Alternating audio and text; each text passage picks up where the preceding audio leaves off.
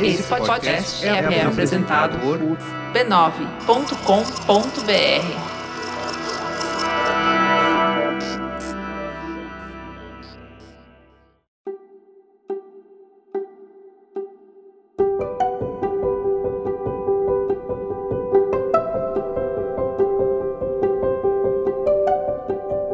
dou as boas-vindas ao Autoconsciente, um podcast que entende você para você se entender melhor.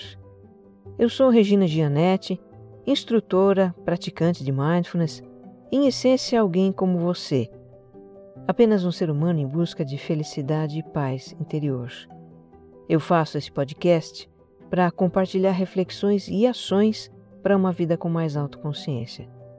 A minha intenção é que ao terminar um episódio, você se sinta melhor do que quando ele começou.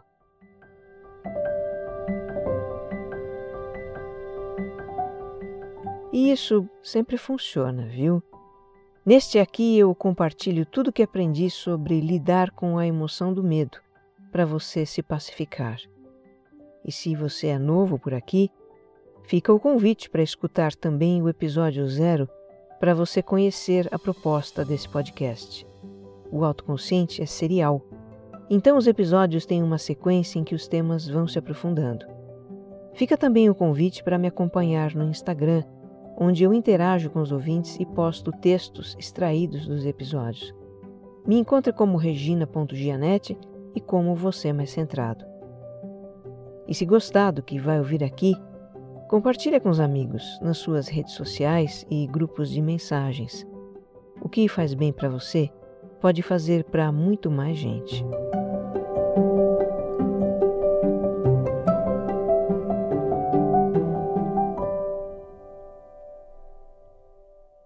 Episódio 62 Quando sentimos medo.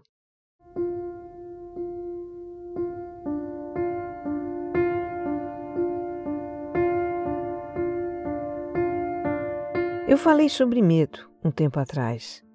Foi no episódio 29, Sem Medo do Medo.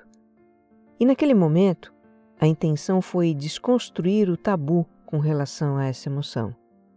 Desconstruir a ideia de que a gente não pode ter medo, que é uma ideia muito presente, não é?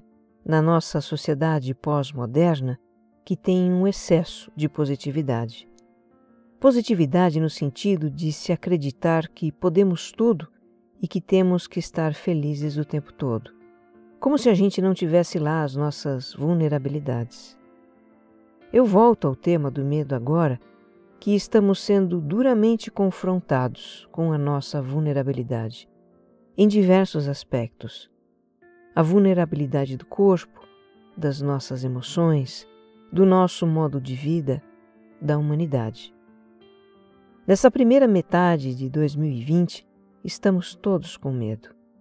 Medo de adoecer, de que os nossos entes queridos adoeçam, medo da morte, medo de não ter como garantir o nosso sustento, situação que para muitos já é uma realidade. Medo do futuro, de como vai ser o mundo daqui para frente. Então, vamos novamente falar sobre o medo. Precisamos falar disso, sobretudo agora, num momento em que essa emoção está muito presente na nossa vida coletivamente presente.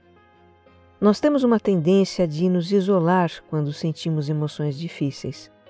Não só medo, mas também tristeza, ansiedade, desesperança, desamparo e outras. Nos isolamos porque, num mundo que exalta a positividade, as chamadas emoções negativas são tidas como fraqueza. E quando sentimos essas emoções, não compartilhamos isso com alguém. É como se só a gente estivesse sentindo aquela emoção, enquanto os outros parecem estar cuidando da sua vida. E não é bem assim, né? Muito menos no meio de uma pandemia.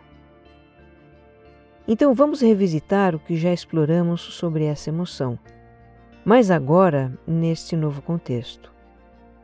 Talvez a gente esteja precisando se lembrar de que é permitido sentir medo, considerar que não estamos sozinhos nos nossos temores que não é o caso de combater o nosso medo, nem tentar fugir ou nos livrar dele.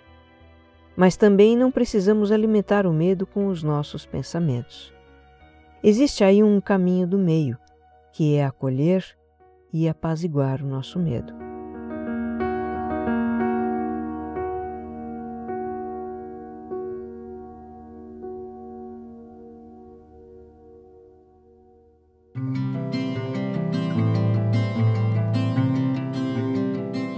Se não fosse o medo, essa emoção que a gente tanto evita, você não estaria me escutando, nem eu estaria aqui falando.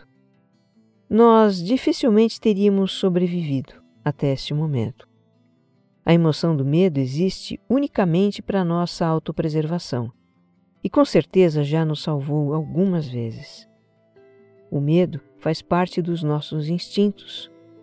Ele protegeu a criança que fomos muito antes de a gente ser capaz de pensar, de ter discernimento, as reações do medo nos afastaram de ameaças, nos mantiveram alertas e seguros, chamaram a atenção para nós quando estávamos em perigo.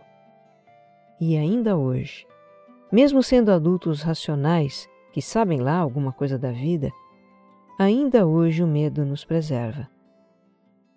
Quando o nosso cérebro interpreta uma situação como perigosa, e isso acontece em uma fração de segundo, ele aciona um sistema de autodefesa do organismo. E aí a gente tem as sensações do medo. O coração dispara, a respiração fica ofegante, sentimos tremores, um aperto no peito ou na região do estômago, suamos frio. Essas são as sensações mais comuns e elas podem ser mais ou menos intensas conforme a gravidade com que o cérebro percebe a situação. E na sequência, vem uma reação de medo, que vai depender do perigo que está presente, da intensidade do medo que esse perigo causa e daquilo que o cérebro está programado para fazer em relação ao perigo. A nossa reação pode ser gritar, pode ser sair correndo ou lutar contra o que nos ameaça, ou ficar paralisados, atônitos, confusos. E, dependendo da situação, a reação pode ser apenas disparar a pensar. Aliás, essa é a reação que mais temos. A nossa mente, que também é movida pelo instinto de autopreservação, ela começa a imaginar possíveis desdobramentos da situação que nos ameaça. Imaginar tudo o que pode acontecer no caso da pandemia que estamos enfrentando, temos pensamentos do tipo: e se eu me contaminar? E se alguém em casa adoecer? E se tudo isso durar muitos meses? E se eu não tiver mais como ganhar dinheiro? É uma espiral crescente de ECs. Por que a nossa mente desata a imaginar situações trágicas? Porque é uma forma de combater a incerteza, a mente humana tem aversão à incerteza e começa a imaginar possibilidades para não ser pega de surpresa, para se prevenir, para talvez fazer algo que evite situações difíceis lá na frente. Então, quando começamos a imaginar tudo de negativo que pode acontecer, o nosso cérebro reage como se realmente estivesse acontecendo. O medo se amplia. Já não é mais uma situação que causa medo, são várias, são todas aquelas que estamos imaginando. E aí se instala a ansiedade. Ansiedade, que é a reação de autodefesa a ameaças iminentes ou futuras, sejam elas reais ou imaginárias, que provoca palpitações, aperto no peito, agitação mental, dificuldade para se concentrar, para dormir, uma atenção constante. Alimentar a espiral de pensamentos de EC vai instalando em nós um estado de ansiedade permanente. E isso pode trazer crises de ansiedade, até de pânico. Porque o nosso organismo vai acumulando níveis crescentes de adrenalina e cortisol, que são as substâncias que fazem o coração bater mais depressa, a respiração acelerar e tudo mais que a gente sente num momento de ansiedade, né? Pode chegar a um ponto em que esse nível transborda, digamos assim, e aí a gente tem uma crise em que as sensações são muito intensas. O que também acontece se a gente alimentar a espiral de EC frequentemente e prolongadamente é que isso pode acabar provocando um desequilíbrio químico no cérebro. Pode deprimir a produção dos neurotransmissores do bem-estar ou hormônios do bem-estar, como a dopamina e a serotonina. E com um déficit dessas substâncias, começamos a ficar com uma tristeza permanente, apatia, desânimo perda de interesse nas coisas. Bom, eu não estou contando esses efeitos da escalada do medo para preocupar você. Eu não quero que você fique com medo de ter medo. Eu estou contando porque é importante entender como nós funcionamos, para poder lidar mais conscientemente com o nosso medo.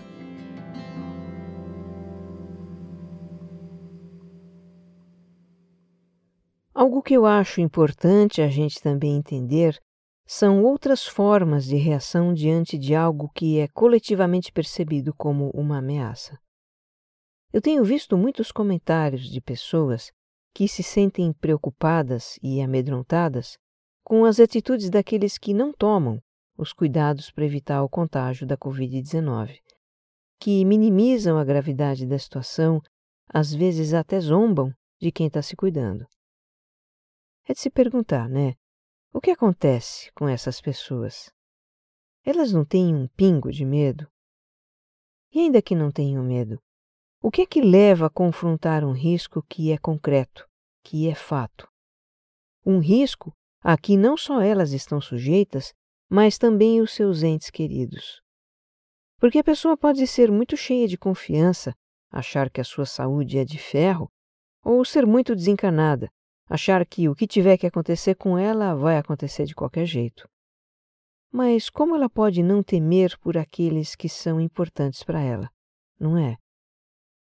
No meu modo de ver, esse comportamento de minimizar a gravidade da Covid-19, de não se proteger, bancar uma atitude desafiadora, eventualmente diminuir as preocupações dos outros, para mim, esses comportamentos não são por falta de medo, são por negação do medo.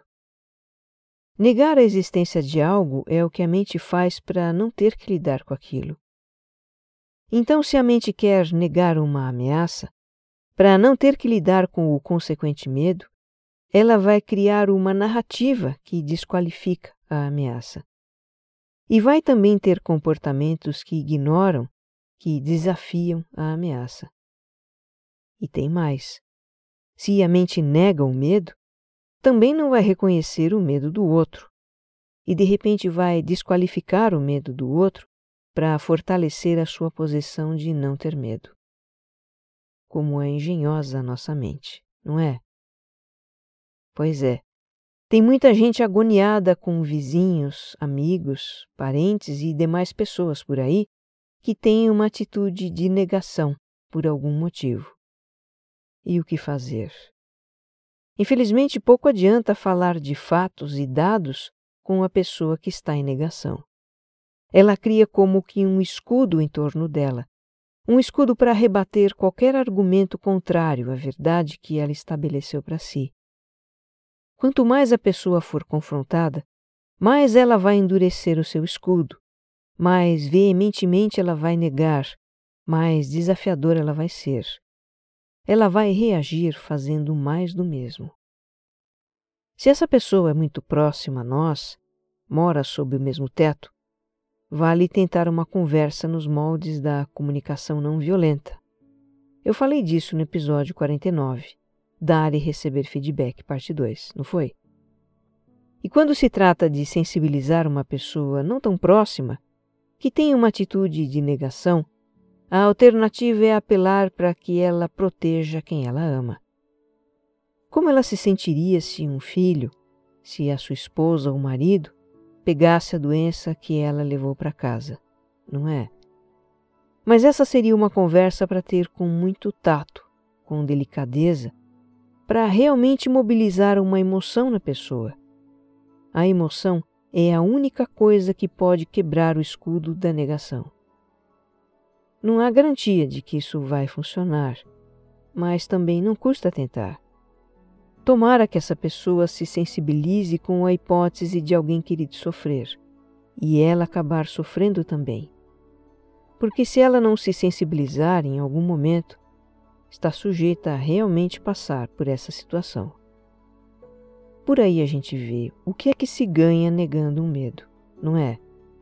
Nada. Não se ganha nada. O medo tem uma função preventiva, nos faz evitar ou prevenir situações que podem nos trazer problemas. Mas enfim, se você está ouvindo esse episódio, é porque não está em negação de um medo, seja ele qual for, não é?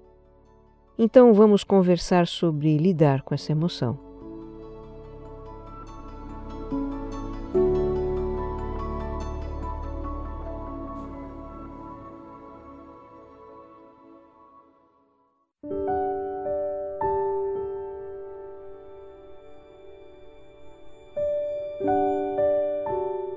Uma das reações que nós temos quando sentimos medo é tentar bloquear essa emoção com um pensamento do tipo: não posso ter medo. E aí a gente tenta se convencer de que não há motivo para ter medo, ou tenta anular a emoção com afirmações positivas, como: sou mais forte que o medo, sou uma pessoa corajosa, não tenho medo, e outras nessa linha. Mas olha, ter pensamentos contrários ao que nós estamos sentindo cria um conflito interno que não ajuda em nada. Um conflito entre a mente e a emoção. O medo é uma energia que nos impulsiona para alguma coisa. Se a gente não direciona essa energia para uma ação, ela não desaparece, mas permanece. O medo fica voltando e nos fazendo lembrar dele, por mais que a mente tente anulá-lo. Também não funciona tentar nos distrair ou fugir dessa emoção. Tipo, estou com medo, vou lavar a louça, vou assistir uma comédia na TV para ver se o medo passa. Será que passa? Pois é, ele fica voltando também. Então, quando sentimos medo, o melhor é reconhecer essa emoção e entrar em contato com ela. Como diz o Dr. Stephen Hayes, que eu citei no episódio anterior, eu gosto muito dessa comparação que ele faz. Imagine que o medo é uma criança assustada dentro de nós a criança que nós fomos. E aí vamos acalmar a nossa criança assustada. A gente pode usar uma prática de autocompaixão para isso. Primeiro, validar os nossos sentimentos, quer dizer, nos permitir sentir o que estamos sentindo e legitimar isso.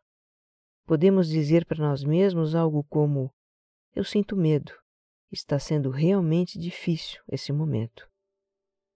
Depois, vamos reconhecer que o medo é uma experiência comum a todos os seres humanos. Isso nos faz lembrar que não estamos sozinhos e nos sentir mais conectados com as outras pessoas.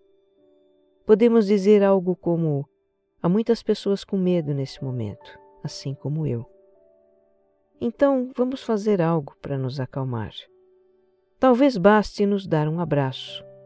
O nosso cérebro responde a esse gesto com a liberação de ocitocina, uma substância que atenua a sensação de estresse. Talvez a gente possa também desabafar esse medo com alguém próximo, alguém que tenha bons sentimentos por nós e possa nos confortar. E por fim, talvez haja também alguma ação que a gente possa tomar para aumentar o nosso senso de segurança. Eu vou lhe dar um exemplo meu. No início da pandemia, bateu o medo de ter uma grande quebra no faturamento da minha empresa, porque os trabalhos que eu vinha fazendo eram todos presenciais. E aí o que eu fiz para aumentar o meu senso de segurança foi começar a fazer os meus trabalhos online. Então o medo que eu senti cumpriu o seu propósito e hoje eu me sinto mais segura. E aquele medo não precisou mais voltar.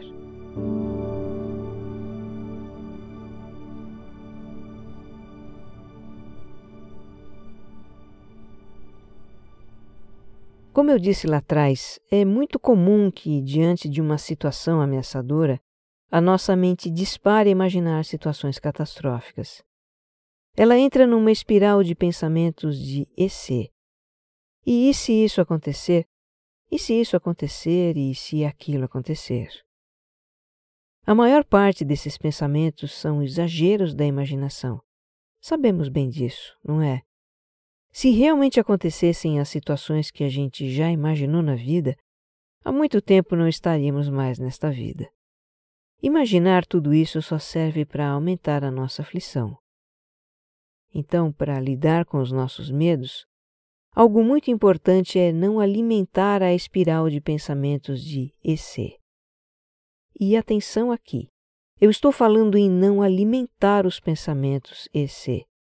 É algo bem diferente de controlar os pensamentos, que é o que a gente normalmente procura fazer e não funciona. Um fato sobre os nossos pensamentos é que eles não pedem licença para surgir, não é? Eles invadem a mente.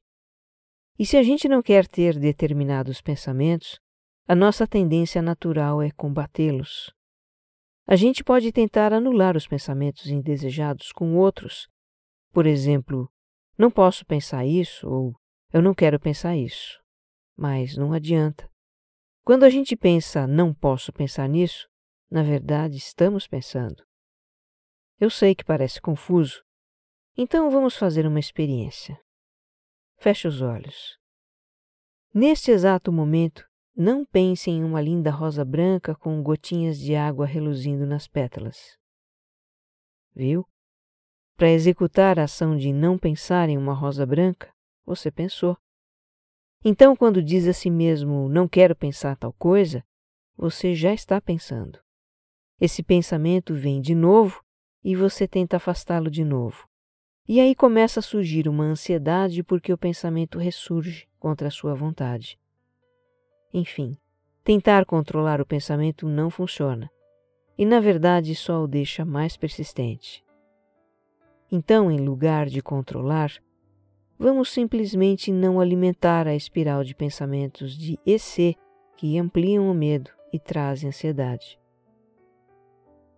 Por exemplo, quando surgir na sua mente o pensamento e se eu ficar doente? Diga a si mesmo: está tudo bem. Eu estou pensando e se eu ficar doente? E em seguida inspire, lenta e profundamente, sentindo o ar se aprofundar nas narinas, e depois expire, lenta e profundamente, sentindo o ar soprar nas bordas das narinas. Faça isso pelo menos uma vez e, se puder, faça mais vezes. Então, sempre Sempre que você se pegar pensando em algo que amplia o seu medo, que provoca ansiedade, repita mentalmente: Está tudo bem. Eu estou pensando e se tal coisa acontecer. E na sequência, sinta a sua respiração. Como eu costumo dizer aos meus alunos, pensamentos são fenômenos mentais. São apenas pensamentos e não verdades absolutas sobre a vida nem previsões do futuro. Procure encará-los dessa forma. Quando eles surgirem, apenas os reconheça como simples pensamentos e deixe eles ir embora, sentindo a sua respiração. No instante em que você sente a respiração, os pensamentos se dissolvem. É isso que eu chamo de não alimentar os pensamentos. Pratique isso sempre, viu? Vai ser ótimo também se você colocar o mindfulness na sua vida. É uma prática em que a gente sistematicamente exercita observar e deixar ir os pensamentos. Chega um momento em que a gente já não se identifica mais com os nossos pensamentos e aquelas nossas encarnações, as nossas noias, os pensamentos repetitivos, tudo isso diminui muito, simplesmente porque a gente não os alimenta mais.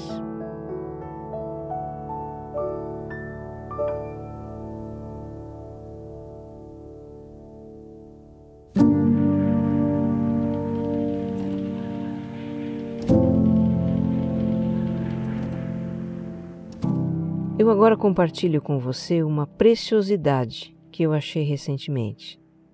É uma fala da escritora Elizabeth Gilbert, autora daquele livro Comer, Rezar e Amar, sabe? Essa fala foi gravada por o aplicativo de meditação Insight Timer neste momento de pandemia. E eu reproduzo aqui alguns parágrafos dela, numa tradução livre. A Elizabeth conta sobre o costume que ela tem de escrever mensagens confortadoras para ela mesma quando se sente com medo. E escrever mensagens é uma prática de autocompaixão muito poderosa. Vale a pena você também experimentar. Então, vamos abrir aspas para esse lindo e compassivo texto da Elizabeth Gilbert. O medo e eu somos velhos amigos. Temos caminhado lado a lado por praticamente toda a minha vida. Na verdade, nunca passamos muito tempo separados. Se poderia dizer que eu conheço muito bem o medo. Aprendi a trabalhar com ele, tornei-me íntima dele. Aprendi algumas coisas que gostaria de compartilhar com você, se isso for útil. Muitos de nós estão ansiosos agora, e tudo bem, isso é natural. Quero deixar claro que eu não estou aqui para subestimar essa ameaça ou dizer que nada de ruim vai acontecer. Eu não sei o que vai acontecer. E ninguém sabe. Esse é o problema. Eu certamente não estou aqui para dizer que tudo isso é apenas temporário ou é apenas uma ilusão de consciência para que você possa viver o momento com alegria. Eu não sei se isso é verdade. Eu nem sei se posso fazer isso. Essas palavras nunca me confortaram quando eu estava me sentindo ansiosa e com medo. Então, eu também não vou dizê-las para você. O que eu quero lhe dizer é que se você está com medo agora, eu vejo você, conheço você, sou você e amo você. Se você tem medo, você e eu somos iguais. Se você está com medo agora, não está experimentando nada que eu já não tenha experimentado na minha própria vida ou não esteja experimentando agora também. Se você está com medo neste momento, Quero que saiba que considero que você é meu bem-amado amigo, membro da minha família. Tudo o que realmente desejo fazer é envolvê-lo em compaixão incondicional, porque sei como é difícil navegar na incrível e intensa emoção do medo. E como eu gostaria de envolvê-lo em compaixão incondicional. Bem, imagine isso. Imagine que eu estou na sala com você agora mesmo, que somos apenas nós dois e eu vejo que você está perdido em um profundo medo. Eu sei o que eu gostaria de lhe dizer, e eu gostaria de dizer algo assim. Eu estou bem aqui com você e não vou a lugar nenhum. Não tenho lugar melhor para estar senão com você, aqui, agora, e eu vou ficar. Eu quero que você saiba que não preciso de nada de você.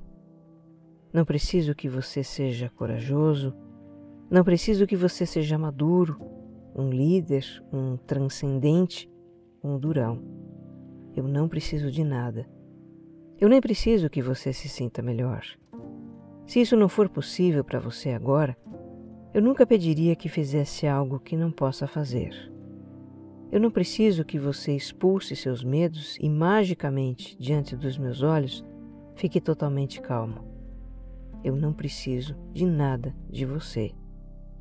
Eu simplesmente amo você e vou ficar aqui ao seu lado. Não importa o que aconteça, você não está sozinho. Eu não estou indo a lugar nenhum. Estou bem aqui. Você pode ser tão instável quanto precisa agora. Haja o que houver, nós vamos enfrentar isso juntos. Essas são as palavras que eu aprendi ao longo dos anos a dizer a mim mesma quando fico aterrorizada. E sim, eu ainda fico aterrorizada regularmente. Quando fico aterrorizada, e não é se, mas quando, eu aprendi a parar o que estou fazendo e ficar sozinha. Assim que eu puder me sentar por um momento, abro meu diário e começo a escrever para mim uma carta de amor. Eu deixo as palavras de amor se derramarem nas páginas em direção ao meu medo. E algo notável acontece.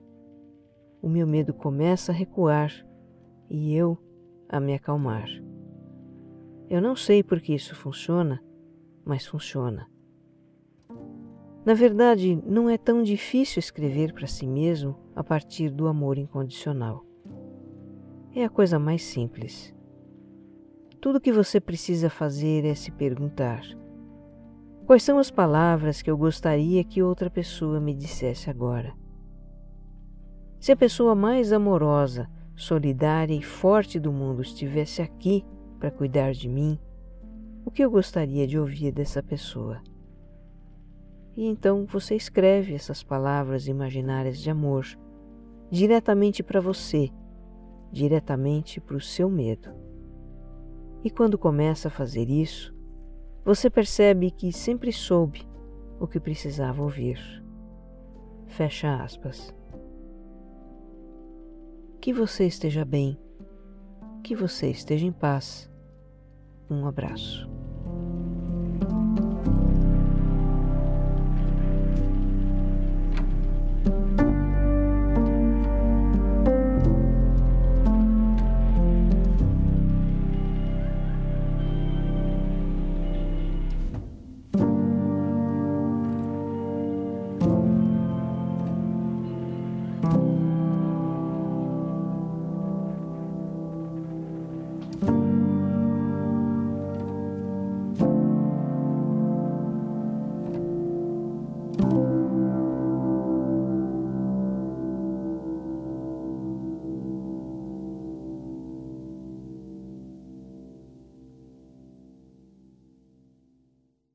Autoconsciente é um podcast da Rede B9. Roteiro e apresentação de Regina Gianetti. Edição de som, Jéssica Correia. Capas e publicação, AG Barros.